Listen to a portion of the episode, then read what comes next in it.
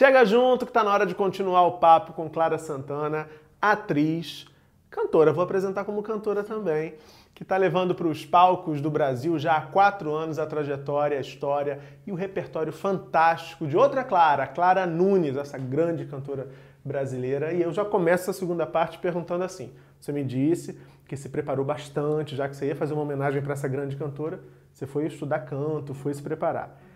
E aquele friozinho na barriga na hora de cantar esses clássicos do repertório da Clara Nunes no palco, em cena, interpretando a Clara. Nossa, muito grande. Muito grande mesmo. Uma, uma grande responsabilidade, porém muito consciente também, sabendo o que eu estava fazendo. É, então teve essa preparação toda.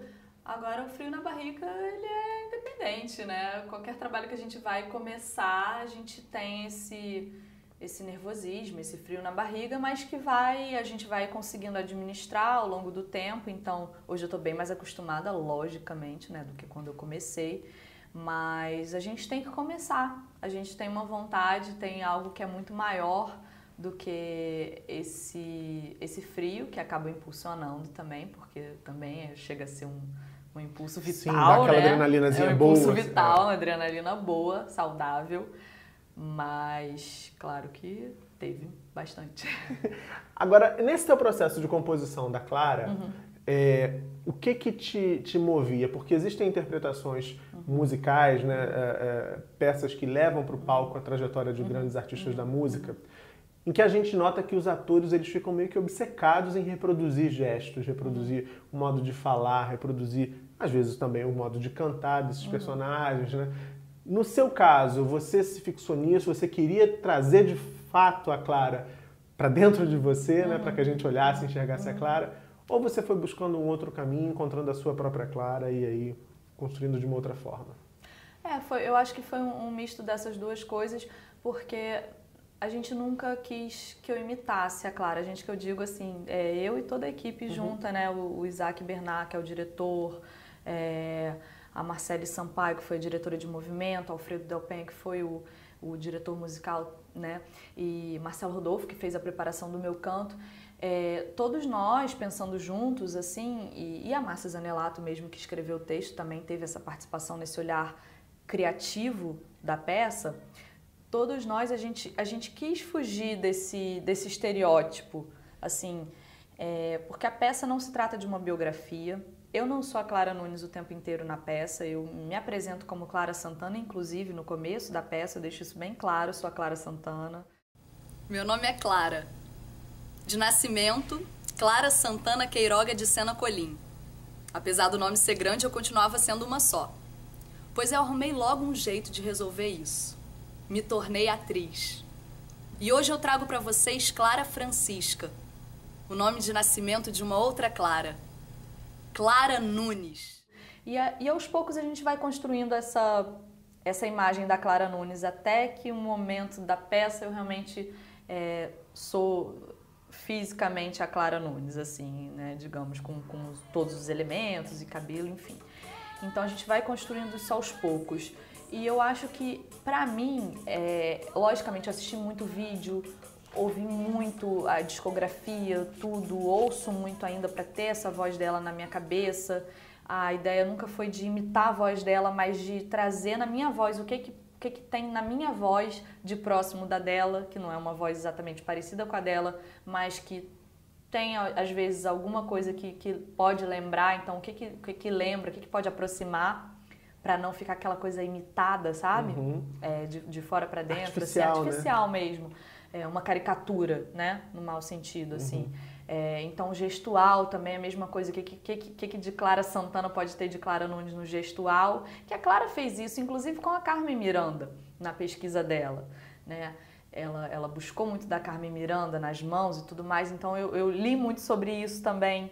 É, e para mim foi fundamental saber quem quem era a Clara, de pessoas próximas dela. Para mim, isso, isso, enquanto atriz, foi, foi das coisas mais assim. Você mais fez ricas. entrevistas? Fiz entrevistas. Com quem? Quem, por exemplo, você ouviu? Eu ouvi muito é, a irmã da Clara Nunes, que foi a Dindinha, que foi uma senhora linda, uma, uma mulher imensa, assim, uma grande guerreira também, é, que acabou de falecer.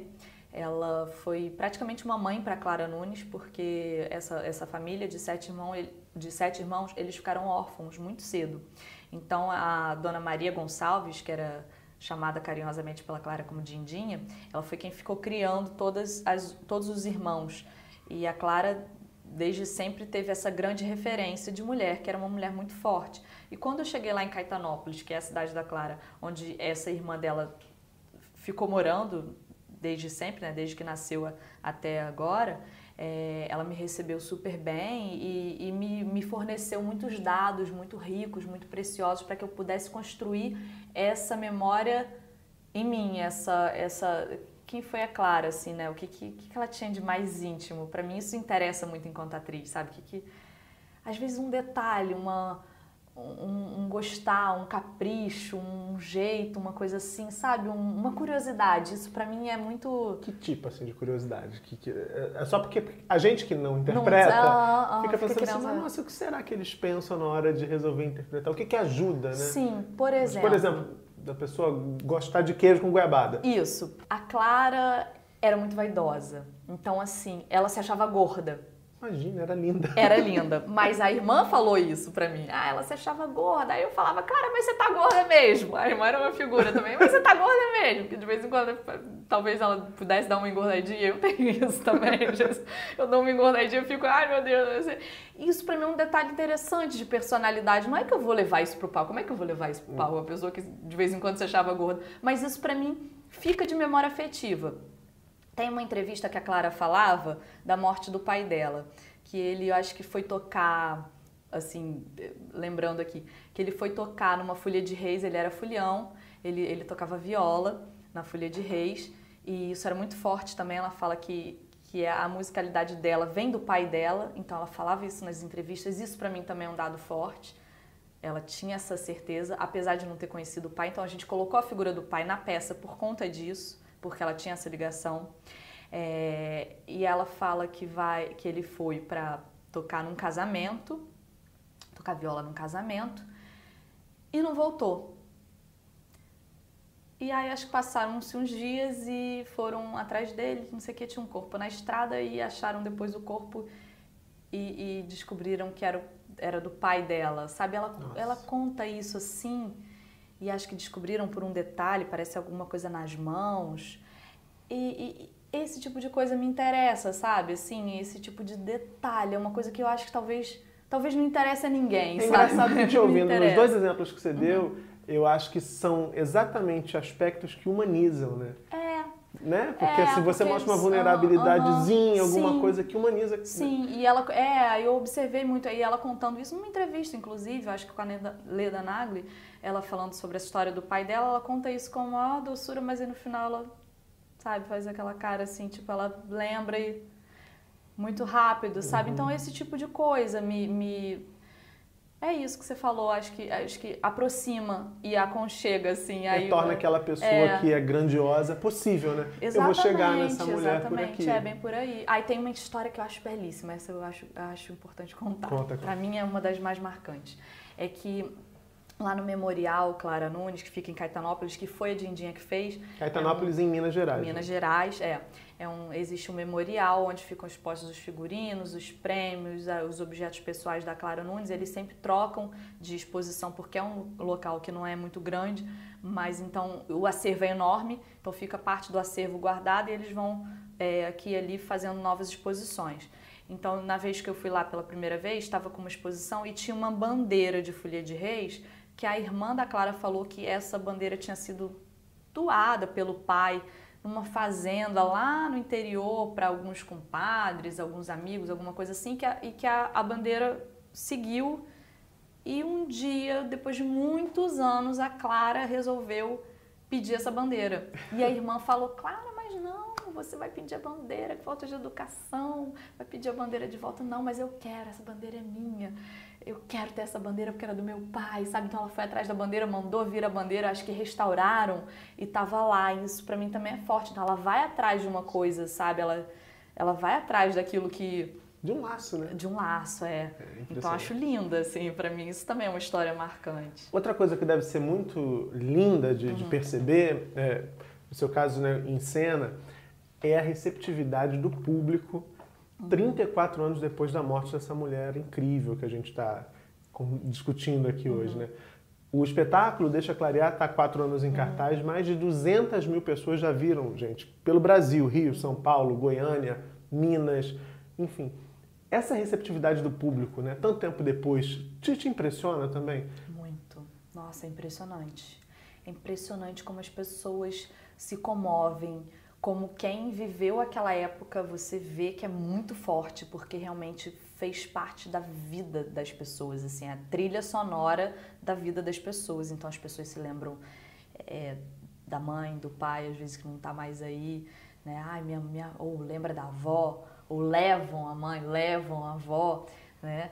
E, e vão mesmo, e, e, e é muito, muito comovente isso. Algumas pessoas realmente conheceram a Clara, outras foram em shows da Clara. E é muito bonito ver nos jovens também, quando algum jovem não conheceu e assim como eu, não teve essa oportunidade, mas é apaixonado por algum motivo, às vezes até criança. Então é muito legal ver como a Clara ela, ela atinge todas as idades, todos, todas as classes sociais, também onde a gente chega, a gente já teve em, em, em, em vários bairros com vários perfis, em em várias cidades com, com né, com, com, com, perfis diferentes também, e onde a gente chega é a mesma comoção.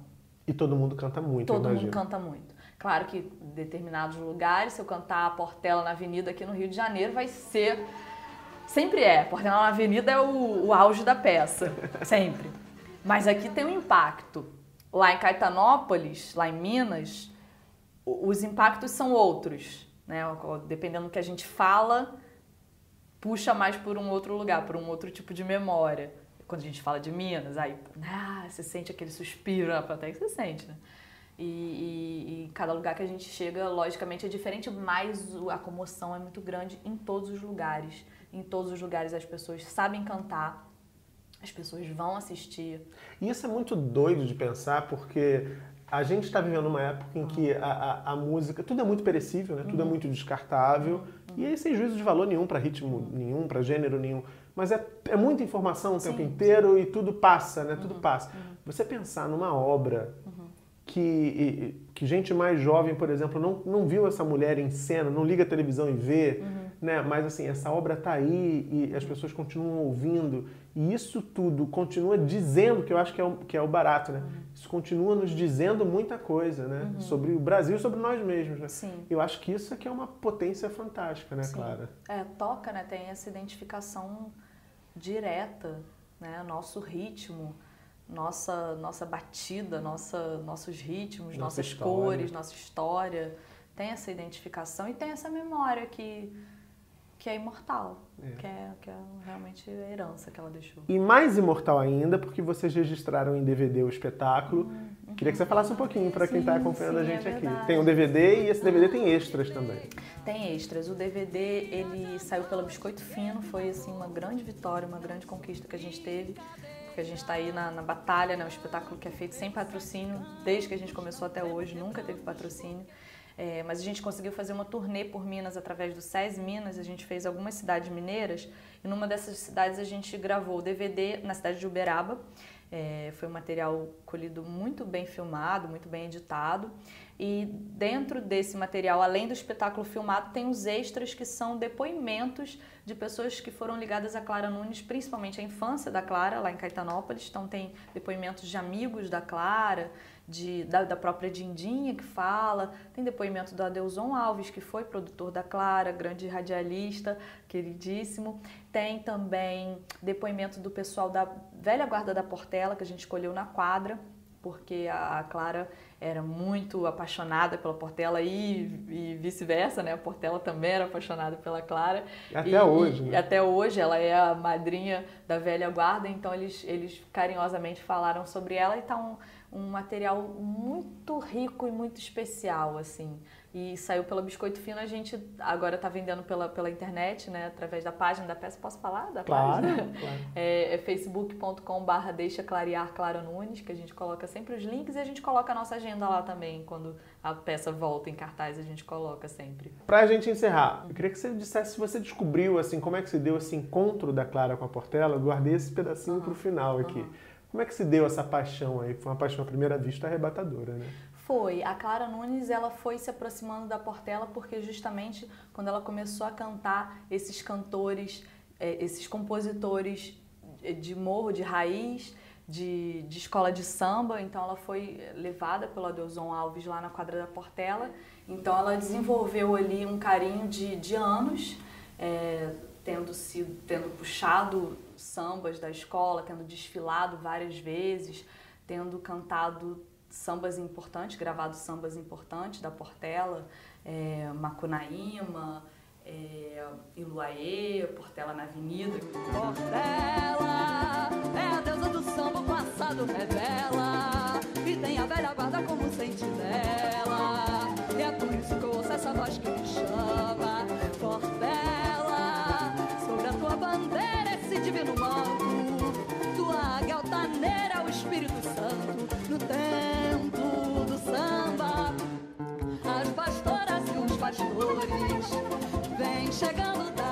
Se você também curtiu, já sabe, se inscreve no canal, acione o sininho, deixa comentário aqui sugerindo outros nomes que você quer ver aqui no Chega Junto para outras conversas tão interessantes quanto essa, tá certo? Até a próxima!